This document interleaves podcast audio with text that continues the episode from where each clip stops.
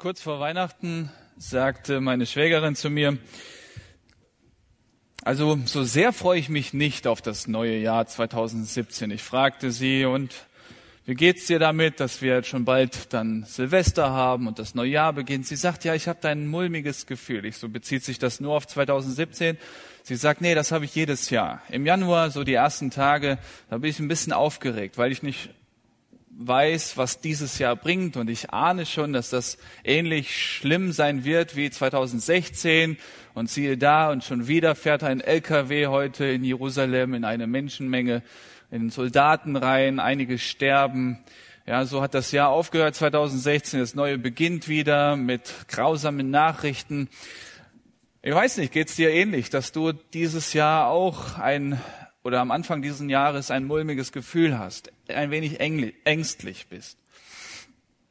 Aber stell dir mal vor, du stellst schon nach einer Weile fest, ja, es gibt eine außergewöhnliche, übernatürliche Kraft, die in dir lebt. Stell dir mal vor, du hast nicht den Geist der Furcht, sondern den Geist der Liebe, der Kraft und der Selbstbeherrschung, der Besonnenheit. Stell dir mal vor, da ist jemand in dir, der dich führt und leitet sodass du plötzlich dann bei solchen Situationen, wir wissen nicht, wie wir reagieren, wenn plötzlich ein Lkw-Fahrer in die Menschenmenge fährt. Wir sind gerade beim Shoppen und da sind viele in der Fußgängerzone und plötzlich kommt da jemand daher mit einem 40 Tonner und rast dann rein.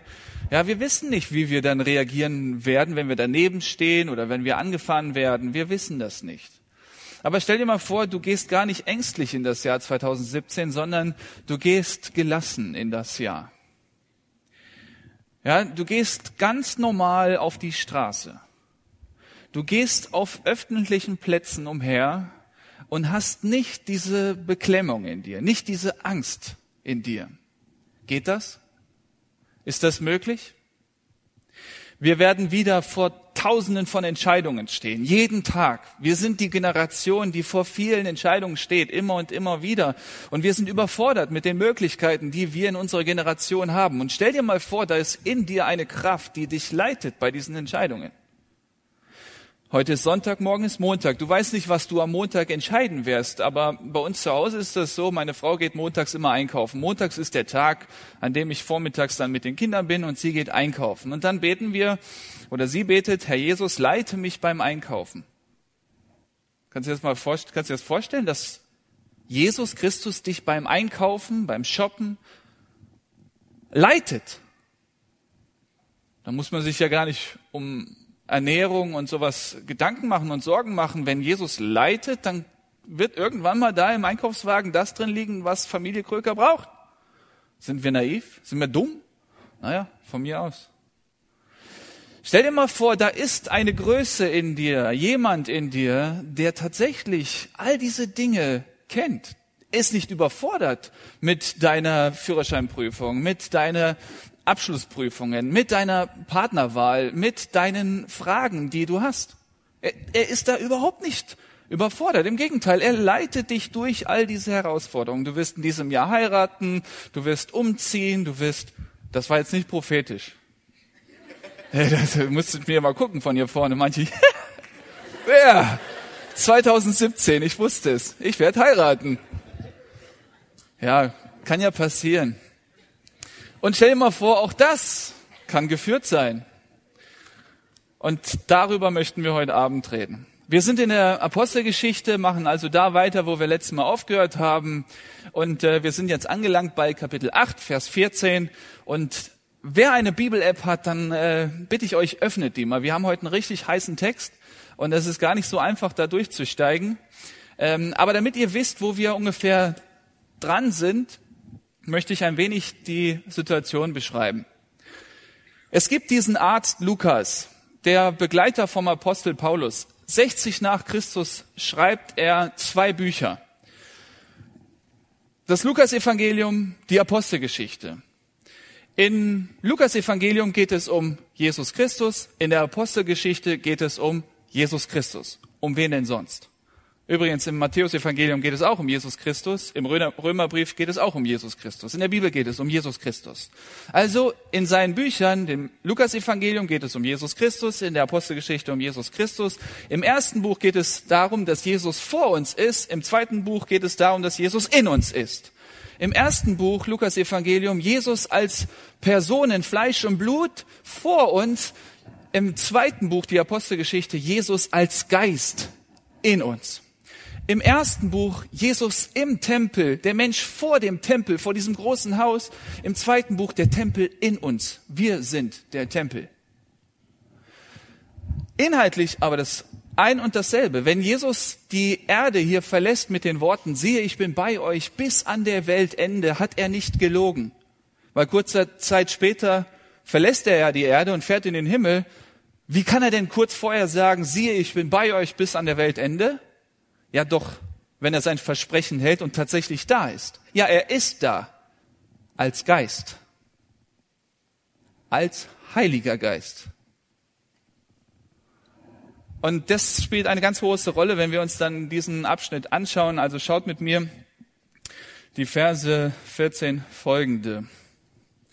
Als die Apostel, wir sind in der Apostelgeschichte, das sind die Nachfolger Jesu, die dann von Jesus erzählen und erkennen, dass Jesus durch sie Gemeinde baut. Das sind nicht irgendwelche Zauberer, das sind ganz normale Menschen wie du und ich, die einfach Jesus Christus in sich haben. Wie ich und hoffentlich auch du. Und dann predigen sie und etwas geschieht. Und die Apostel in Jerusalem kommen jetzt nach Samaria. Als die Apostel in Jerusalem gehört hatten, dass Samaria das Wort Gottes angenommen habe, sandten sie Petrus und Johannes zu ihnen. Auch da erstmal ein paar Hintergrundinformationen. Jesus ist in Jerusalem gestorben, am Kreuz von Golgatha.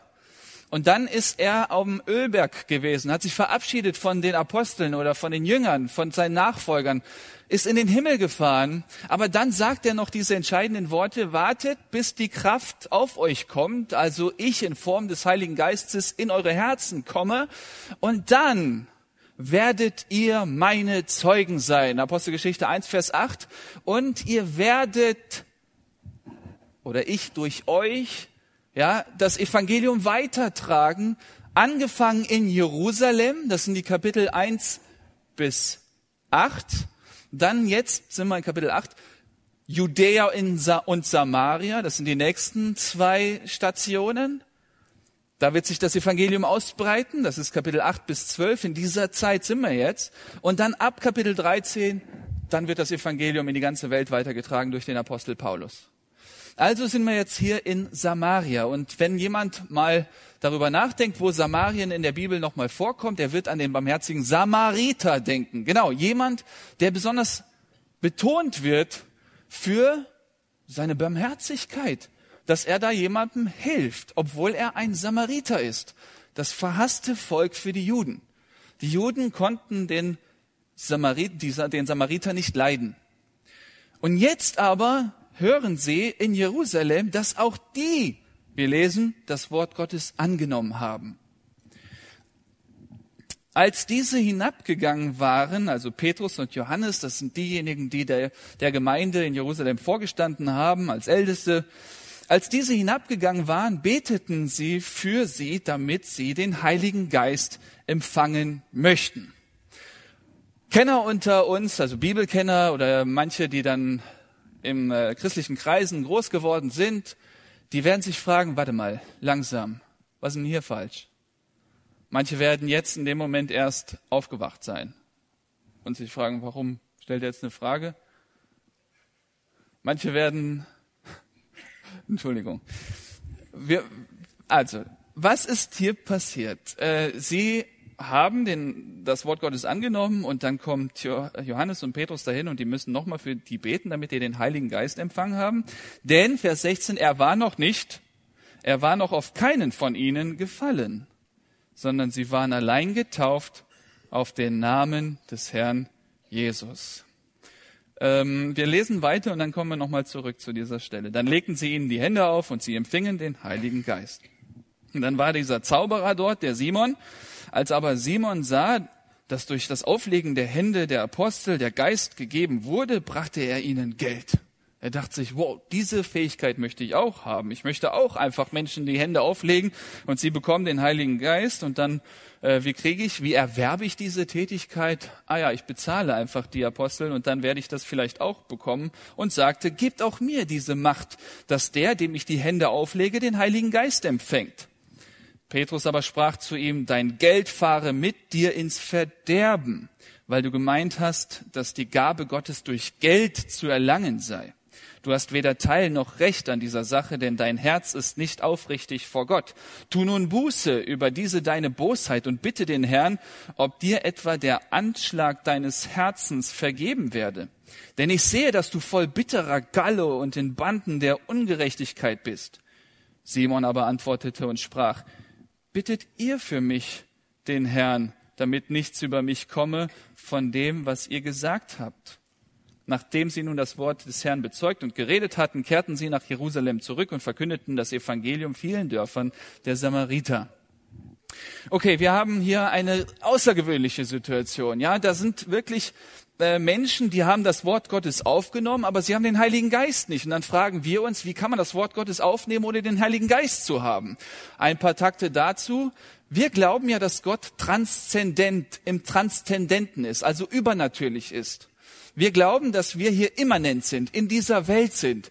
Wir leben in einer materiellen Welt. Wir wissen, ja klar, da gibt es noch natürlich Dinge, die man nicht anfassen kann, wie Liebe und Freude und Frieden und so. Das sind Dinge, die kannst du ja nicht äh, einpacken in Geschenkpapier und an Weihnachten jemandem schenken. Das ist ja dann oft ein Ausdruck unserer Liebe, dass wir Geschenke machen, meistens im Idealfall.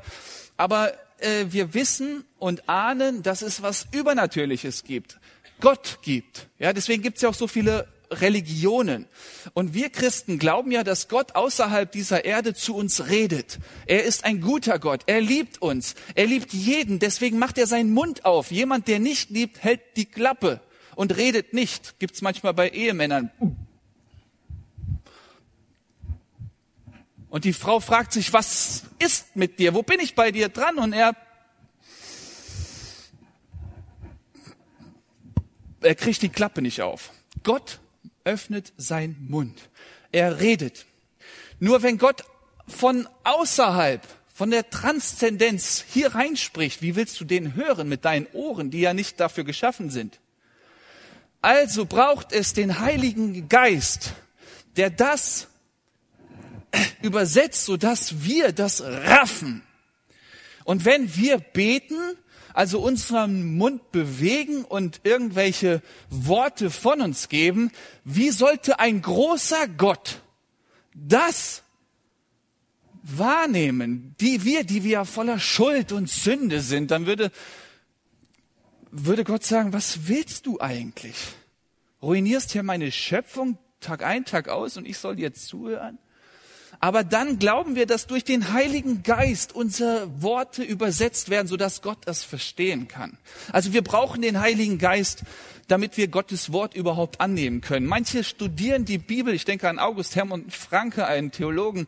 Der hat neun Jahre dieses Buch studiert. Erst im neunten Jahr, als er über einen Ausschnitt aus äh, Johannes, aus dem Johannesevangelium gepredigt hat, merkte er, äh, das war für mich nur Theorie. Das war nicht lebendig. Und dem, in dem Moment kommt der Heilige Geist in sein Leben, in sein Herz und entschlüsselt das und er merkt, das ist tatsächlich Wahrheit. Das ist mehr als nur ein Geschichtsbuch, ein Biologiebuch. Das ist die Bibel, das ist Wort Gottes.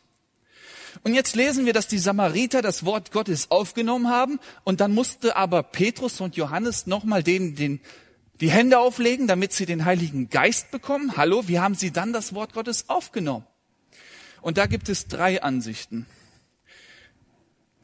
Ich werde mich noch nicht positionieren.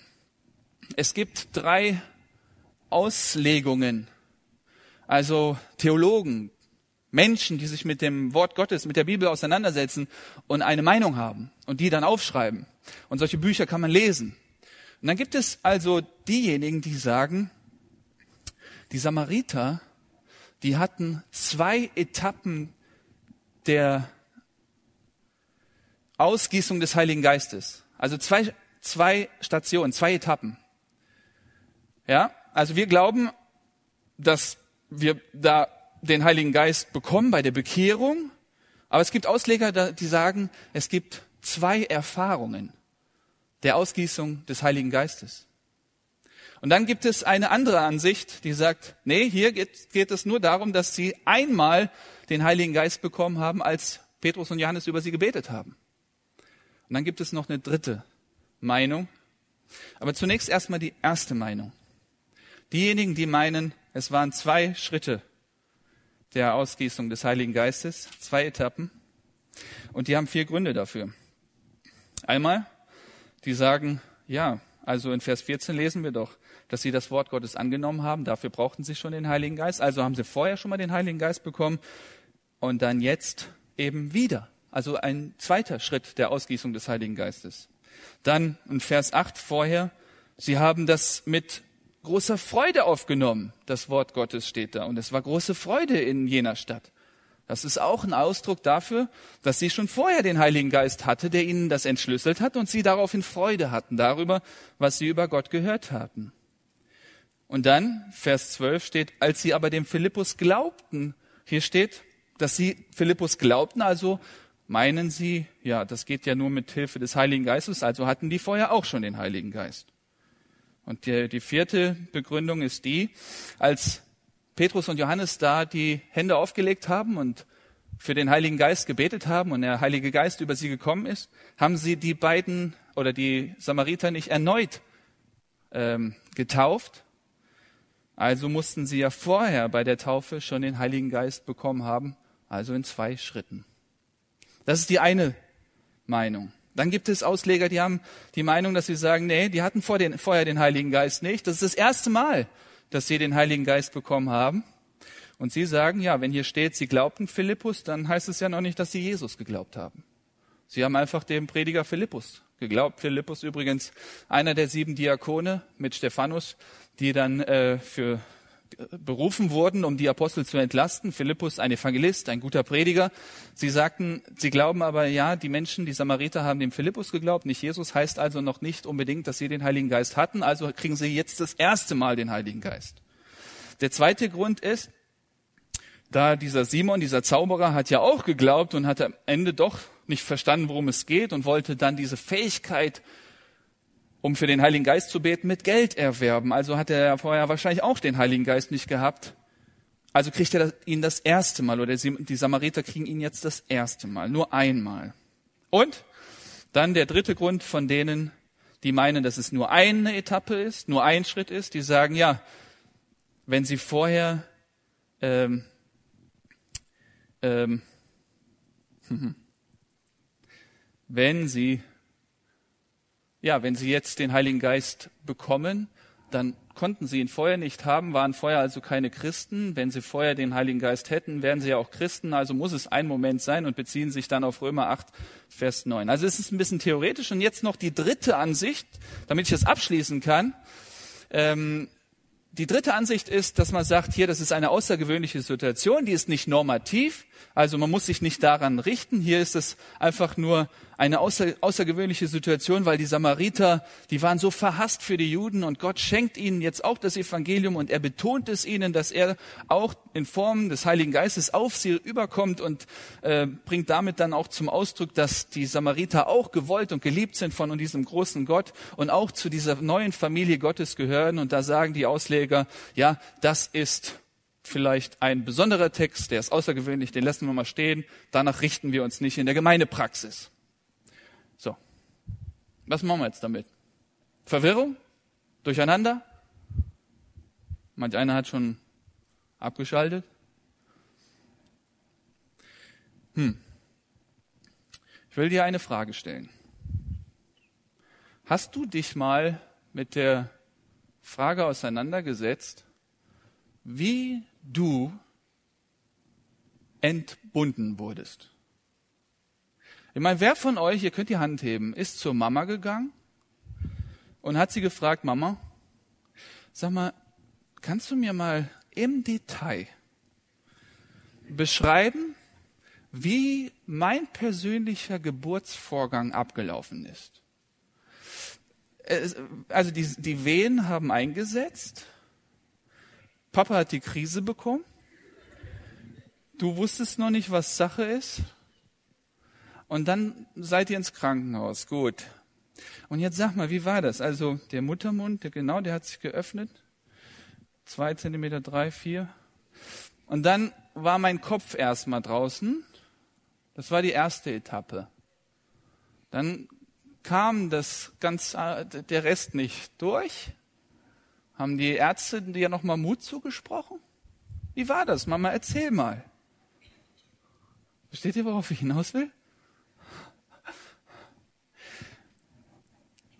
Das, was hier Theologen machen, ist genauso irrsinnig wie diese Frage.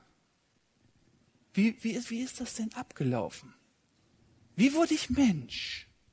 Erzähl doch mal, du und Papa, was habt ihr gemacht, dass ich Mensch geworden bin? Habt ihr tatsächlich? Nein. Nein.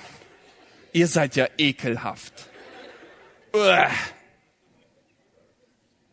Das, darüber reden wir doch nicht zu Hause, oder? Ich meine, vielleicht werdende Mütter, ja Töchter, fragen vielleicht mal die Mami, wie war's bei dir? Aber bitte erzähl nicht alles oder so. Vielleicht, weiß ich ja nicht. Aber ich habe meine Mutter. Nee. Es geht doch darum, sind wir geboren worden oder nicht? Wie? Bitte redet nicht darüber. Ja, kennt ihr das, wenn am, am Geburtstag dann die Eltern auspacken? Ah, da, und jedes Jahr die gleiche Geschichte? Und ich kenne meine Geschichte. Bei mir dachten die, da wären Zwillinge.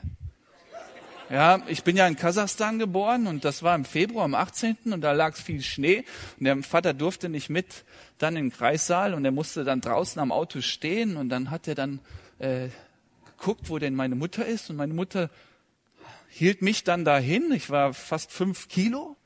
Die Ärzte dachten tatsächlich, da wären Zwillinge, aber nein, da kam ein fettes Kind raus. Naja, aber mit fünf Kilo, da fragst du doch nicht, wie die Geburt war, in einer Etappe oder zwei Etappen. Das willst du nicht wissen. Ich meine, wir haben jetzt drei Söhne, drei Kinder. Können wir über was anderes reden? Die Frage ist, hast du den Heiligen Geist oder hast du ihn nicht? Bist du neugeboren oder bist du nicht neugeboren? Hast du die Wiedergeburt erlebt oder hast du die Wiedergeburt nicht erlebt? Wie die Wiedergeburt abgelaufen ist, das müssen wir doch nicht verstehen. Gott schenkt das und ein neugeborenes Kind wird doch erst drei, vier, fünf Jahre, bis es dann die Frage stellt, wie kommen Menschen also zur Welt? Hier geht's doch darum, bin ich lebendig oder bin ich tot? Bin ich ein Kind Gottes oder bin ich verloren? Komme ich in den Himmel oder komme ich in die Hölle? Und wenn ich den Heiligen Geist nicht habe, bin ich für ewig verloren. Und wenn ich ihn habe, dann bin ich ein Kind Gottes. Das ist ein Garant. Und dann komme ich in den Himmel und werde immer bei Gott sein, weil ich den Heiligen Geist habe. Meine Frage an dich ist, hast du den Heiligen Geist? Kannst du diese Frage ganz schnell beantworten? Ja, ich habe ihn. Nein, jein. Also wenn da ein Jein rauskommt, dann frag deine Eltern. Ich meine in dem Fall den Vater im Himmel. Frag ihn mal, bin ich dein Kind? Hast du den Heiligen Geist? Denn diese Frage stellt Paulus in der Apostelgeschichte 19. Ja, die Frage ist die Frage, die hier auch weiterhilft. Hier geht es nicht darum, wie, in welchen Etappen, Etappen und, sondern hier geht es darum, habt ihr den oder habt ihr ihn nicht? Und da trifft er auf Menschen, die dann auch die Taufe erlebt haben, die Taufe des Johannes, die Taufe der Buße. Und dann stellt er diese Frage, habt ihr den Heiligen Geist empfangen? Kapitel 19, Vers 2. Nachdem ihr gläubig geworden seid. Sie aber sprachen zu ihm, wir haben nicht einmal gehört, ob der Heilige Geist überhaupt da ist. Und hier ist meine Frage an dich heute Abend. Hast du den Heiligen Geist oder nicht? Ja oder nein? Es gibt hier auch drei Ansichten, um, und ich möchte uns da weiterhelfen bei der Beantwortung dieser Frage. Es gibt nämlich die rechte Überzeugung, die mittlere Überzeugung und die linke Überzeugung. Es gibt also die rechte Überzeugung, die möchte ich mal beschreiben. Ihr wisst oder ahnt es schon, der mittlere Weg ist der richtige Weg rechts. Da gibt es eine Veranstaltung, nennen wir die mal Sommerlager oder Evangelisationswoche, Jugendwoche, wie auch immer. Du bist vor Jahren bei so einer Veranstaltung gewesen.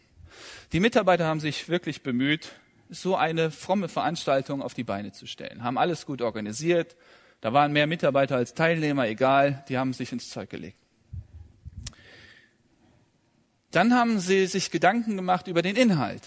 Wir beginnen mit irgendeinem Thema, die drei Musketiere oder Luther oder hast du nicht gesehen. Und dann versuchen die Schritt für Schritt irgendwann mal zu Jesus zu kommen in der Geschichte. Und dann planen sie diesen Entscheidungsabend, habt ihr schon mal von gehört? Mit ein, bei so einer Freizeit, bei so einer Woche. Der Donnerstag, der bietet sich an, weil man vorher das so ein bisschen auch anreißen kann, das Thema Evangelium. Am Donnerstag machen wir dann das, den Entscheidungsabend. Da stellen wir vorne ein Kreuz auf und geben jedem einen Zettel in die Hand. Und dann kann man auf so einen Zettel schreiben, Herr Jesus, ich gebe dir mein Leben und führt ein paar Sünden auf. Und dann geht man zum Kreuz und pappt diesen Zettel ans Kreuz. Danach kriegt man von dem Leiter zu hören, hey, hast du das getan? Bist du nach vorne gegangen? Hast du deinen Zettel ans Kreuz gepappt? Mhm. Du hast den Heiligen Geist. Jetzt. Auch. Okay. Danke für die Information. Ich, ich bin hier rechts, ja, ich bin nicht in der Mitte, ich bin rechts. Also ich bin bei diesem Bild hier gesprochen, rechts. Wie schnell ist, ist das passiert, dass man bei einem Alpha-Kurs, Nacharbeitskurs, nach einer Evangelisation, dann die Lektion hatte Heiliger Geist. Jetzt reden wir mal über den Heiligen Geist. Und jetzt hör mal ganz genau hin. Wenn, weil, wenn du dich entschieden hast, hast du den Heiligen Geist. Merkt ihr das? Schreib's dir hinter die Ohren. Okay, ja, gut. Du hast keine Ahnung, ob der da ist oder, also du hast keine Erfahrung mit ihm gemacht. Aber der Lehrer hat dir gesagt, du hast einen, also hast du einen. Nicht einen an der Waffel, sondern einen im Herzen, den Heiligen Geist. Dann kommen wir zum linken, äh, falschen Weg. Da gibt's Leute, die umherreisen, auch Prediger, die dann immer sagen, wenn du den Heiligen Geist bekommst, dann spürst du es. Schon mal gehört? Dann wird's dir warm ums Herz. Wenn man eine Predigt gehört, da sagte der Prediger, ja, legt jetzt einander die Hände auf die Schulter, damit ihr den Heiligen Geist spürt. Habe ich gesagt, Gott sei Dank die Schulter. Tu die Hände weg! Habe ich meinem Kollegen gesagt. Manche glauben tatsächlich, ja, wenn ich das nicht gefühlt habe, wenn ich das nicht gespürt habe, habe ich den Heiligen Geist nicht. Ich muss ihn irgendwie fühlen. Linker Weg, falscher Weg. Mittlerer Weg. Der mittlere Weg ist folgender. Du bist in irgendeiner Veranstaltung, wie heute hier. Hauptsache, Wort Gottes wird weitergegeben. Also das ist, das ist die Voraussetzung, dass von Jesus Christus erzählt wird. Im Namen Jesus ist Heil. Also ein Prediger, der den Namen Jesus nicht mal ausspricht, der kann sich setzen. Es geht um Jesus. Und wenn also der Prediger, es kann auch die Zeltlagerwoche sein, von Jesus erzählt und erzählt, dass Jesus Sohn Gottes ist, dass Jesus für die Sünden der Menschen gestorben ist, dann kann es sein, dass während der Prediger redet, der Heilige Geist in dein Leben kommt und du spürst nichts. Aber die Tage danach fragen deine Mitmenschen, was ist mit dir los? Du hast geflucht und tust es nicht mehr. Du hast geklaut und klaust nicht mehr. Du hast belogen uns und tust es nicht mehr. Du bist immer zu schnell gefahren, jetzt hältst dich an die Regeln. Und, das ist, ich bin noch nicht fertig derjenige, der diese Wiedergeburt erlebt hat, ist selbst erschrocken darüber. Er ist selbst überrascht über seine Änderung, Lebensänderung. Und er sagt sich, warte mal, ich habe mir gar nichts vorgenommen, mein Leben zu ändern. Wir hatten zwar den ersten ersten und ja, an Silvester überlegt man sich, was man im kommenden Jahr alles äh, ändern will. Man macht sich neue Vorsätze. Ich habe mir keine Vorsätze gemacht. Ich bin zum Zeltlager, ich bin zu dieser Veranstaltung, bin zum Satt und der Prediger hat von Jesus erzählt und irgendwas ist mit mir passiert. Und dann beginnt ein Leben der Veränderung. Dein ganze, deine ganze Person wird umgestaltet. Und du wirst merken, oder andere besser gesagt werden merken, dieser Mensch ist ein neuer Mensch. Und sie werden sagen, also der Jesus, von dem ich in den Predigten gehört habe, in der Bibel gelesen habe, der ähnelt dir mehr und mehr. Oder du ähnelst ihm. Und das ist die Umgestaltung des Heiligen Geistes, der dann in uns lebt. Und jetzt ist meine Frage an dich, hast du den Heiligen Geist? Hast du ihn? Gab es Menschen, die dich auf dein Verhalten hin angesprochen haben und, und sagen, du warst vorher anders als heute. Du bist jetzt seit vielen Jahren mein Kollege auf der Arbeit. In der Schule sitzen wir schon seit vielen Jahren, Jahren nebeneinander. Damals warst du so, heute bist du so. Deine Eltern fragen sich, was ist mit unserem Kind los? Vorher waren sie so, heute, vor, vor, vorher war er oder sie so, heute ist er oder sie so. Da ist eine Umgestaltung passiert. Und ich wiederhole mich, derjenige, der den Heiligen Geist in sich hat, ist immer wieder überrascht von seinem Wirken. Nicht nur, dass er die Persönlichkeit, das Verhalten ändert, sondern er führt und leitet. Und man ist immer und immer wieder überrascht, wo man dann plötzlich gelandet ist. Dann bist du hier in einem Gespräch, dann bist du hier in einer Aufgabe in der Gemeinde, dann bist du hier irgendwo in einer Herausforderung und merkst, das gelingt dir, was du dir vorher aber nicht vorstellen konntest. Du sagst die ganze Zeit, ich kann nicht reden, ich werde nie auf der Bühne stehen, ich werde nie predigen, ich werde nie in der Lobpreisband spielen. Aber dann bist du nach einer Weile vorne auf der Bühne, erzählst ein Zeugnis, hältst eine Predigt, bist in der Lobpreisband und andere fragen, warte mal, wusstest du schon immer, dass du Prediger werden willst? Dann sagst du, nee, wenn ich mir das nochmal so überlege, das wollte ich eigentlich nie werden. Und wie kam es dazu? Keine Ahnung. Die Umstände. Eins, zum, eins kam zum anderen und siehe da, jetzt stehe ich hier vorne und halte eine Predigt. Das ist ein Zeugnis für den Heiligen Geist. Ihr Lieben, wenn wir in die Apostelgeschichte schauen und davon lesen, dass Menschen erfüllt wurden sind mit dem Heiligen Geist, gab es immer eine Erfahrung, die sie gemacht haben. Irgendwas ist passiert. Wenn man dann die Formulierungen sich genauer anschaut, dann steht hier, der Heilige Geist wurde gegeben, der Heilige Geist fällt auf die Menschen, der Heilige Geist kommt auf die Menschen, der Heilige Geist ist ausgegossen worden, Menschen haben den Heiligen Geist empfangen, waren erfüllt mit dem Heiligen Geist und dann passieren Erfahrungen. Die werden dann beschrieben mit Zungenrede, prophetischem Reden, dann preisen sie Gott, sie haben Freimut und bezeugen das Evangelium, sie sind plötzlich Gott gehorsam und tun Dinge, die er will, sie erleben Zeichen und Wunder. Irgendwas geschieht da. Hier wird nirgendwo versprochen, dass genau das passieren muss, wenn man den Heiligen Geist bekommt. Aber irgendwas tut sich.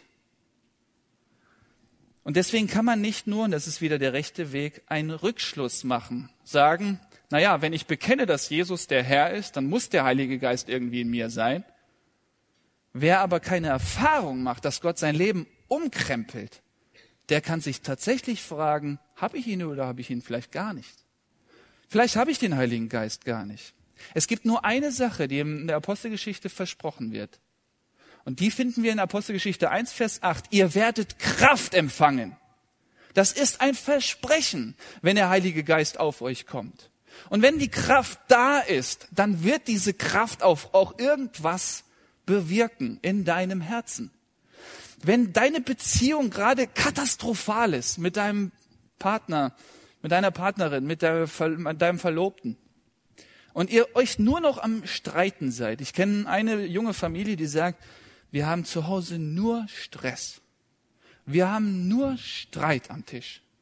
Der Mann sagt, wenn ich zu Hause bin, von der Arbeit ist es erstmal katastrophal. Und ich freue mich, wenn die Kinder schlafen und die Frau schläft. Dann habe ich noch zwei Stunden vorm Fernseher mit meinem Bier. Ihr lacht. Wartet ab. Wenn ihr euer Single-Leben an den Nagel hängen müsst, euer Playstation opfern müsst, euer Chips und Bier erstmal wegparken müsst, wenn ihr heiratet, dann denkt an diesen Satz. Und dann glaubt an diese Kraft, die ihr braucht. Denn der, der Geist Gottes in uns, er verändert auch die Atmosphäre im Haus, in der Wohnung, in deinem Herzen, in deinem Leben, unter deinen Kollegen. Und plötzlich kehrt ein Friede ein. Kannst du das bezeugen? Wenn ja, der Heilige Geist ist da. Und du fragst, du, du musst da nicht äh, äh, dich fragen, du siehst es sofort an, in deinem Umfeld, wie da Dinge passieren. In deinem Umfeld. Ihr Lieben, ich habe am Anfang gesagt, dass Lukas über Christus berichtet, im Lukas-Evangelium und in der Apostelgeschichte. Jesus Christus und der Heilige Geist sind nicht so zwei verschiedene Wesen, ja, wo man erstmal den Jesus Christus studieren muss und dann muss man den Heiligen Geist studieren. Wenn wir in Römer 8 lesen, dann stellen wir fest, dass hier die Rede ist von Christi Geist. Und ich persönlich glaube ganz fest, und das ist meine Erfahrung, die ich mache, und das möchte ich hier an dieser Stelle bezeugen, wenn du Jesus Christus einlädst in dein Leben, dieses einfache kindliche Gebet, ich bin klein, mein Herz ist rein, soll niemand drin wohnen als Jesus allein. Jesus, komm in mein Herz. Nach Galater 2, Vers 20, Christus in euch. Nun ist Christus mein Leben. Ähm, dann passiert diese Umwandlung durch den Heiligen Geist, weil es ist Christi Geist in dir. Und du musst nicht dann nochmal Pneumatologie studieren und herausfinden, wer denn dieser Heilige Geist ist. Es ist Jesus Christus in dir. Und glaub mir, du wirst Erfahrungen machen. Das wirst du nicht fühlen. Ja, du wirst dich danach sehnen, dass dieser Jesus irgendwie auch in den Raum kommt, wenn du dann plötzlich herausgefordert bist und du wirst sagen, Jesus, wo bist du? Ich brauche dich gerade. Wie einen besten Freund wirst du dich nach ihm sehnen. Ich, ich sage hier, was ich immer und immer wieder erlebe. Ich wünschte mir immer und immer wieder, dass dieser Jesus in den Raum, in diesen Raum kommt, wo ich gerade attackiert werde vom Teufel. Und ich würde am liebsten sagen, Jesus, komm, komm, komm rein. Ich halte es nicht aus. Und dann aber die Erkenntnis über sein Wort, der ist ja da. Er ist in dir, David. Mach dir keine Sorgen. Er hat alles unter Kontrolle. Ich fühle es aber nicht, wie wenn jemand, ein Kumpel, mich jetzt mal, äh, ja, äh, wie sage ich es jetzt? Ja. Wenn er, wenn er sagt, hier David, komm her, die Hand um meine Schultern legt. So, ihr wisst, was ich meine. Und der rechte Weg ist es auch nicht. Ja, dass man ein Leben lang immer sagt, ja, irgendwie habe ich den Heiligen Geist, aber ich habe ich hab, ich hab keine Erfahrung mit ihm. Alles ist wie früher. Ich habe den gleichen Stress in der Familie, auf der Arbeit, in meinem Leben. Es ist völliger Unfrieden in meinem Herzen. Ich bin nicht versöhnt mit Gott, nicht versöhnt mit den Mitmenschen, nicht versöhnt mit mir. Aber ich habe ja den Heiligen Geist, weil ich bei irgendeiner Freizeit mal einen Zettel ans Kreuz gepappt habe. Und deswegen will ich dich einladen heute. Lade Jesus Christus in dein Leben ein. Du musst nicht immer wieder Formulierungen machen wie Heiliger Geist, erfülle mich es Jesus allein, Solus Christus, in diesem Reformationsjahr, der Luther darf ja auch noch erwähnt sein in dieser Predigt, da geht es um Christus allein. Und wenn ich sage, Christus, komm in mein Leben, ich übergebe dir die Herrschaft, mach, was du willst, dann tut er das. In der Form des Heiligen Geistes.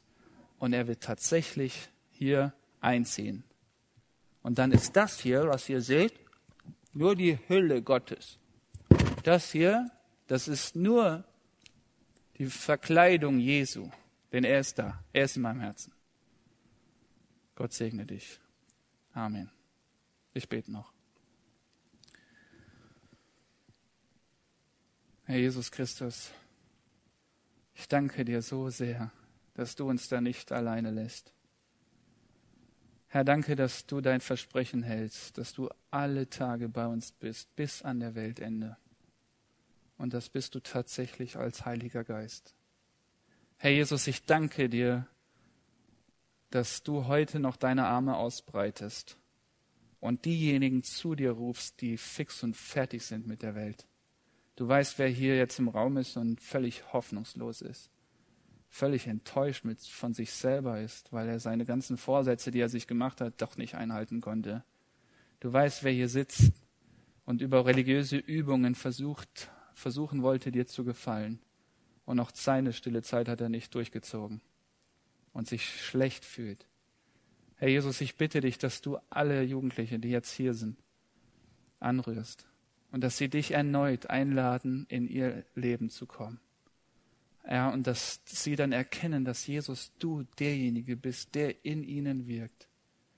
Herr Jesus, und an alle diejenigen, die dich bereits eingeladen haben, ich bitte dich, dass du sie bewahrst, dass sie sich nach anderen Dingen ausstrecken, nach irgendwelchen geistlichen äh, Regungen, emotional oder körperlichen äh, Erfahrungen, die man hier und da auch verkündet, dass du sie einfach nochmal daran erinnerst, Jesus, dass du genug bist. Herr Jesus, ich bitte dich, dass dann Kraft, dass, dass die Jugendlichen Kraft erleben, Veränderungen erleben in ihren Beziehungen, in ihrem Leben, in ihrem Umfeld. Und dann, dass dein Evangelium nach draußen getragen wird, weil viele plötzlich den Mut haben. Jesus, nicht weil sie es sich vorgenommen haben, weil du sie längst und leitest durch deinen Heiligen Geist.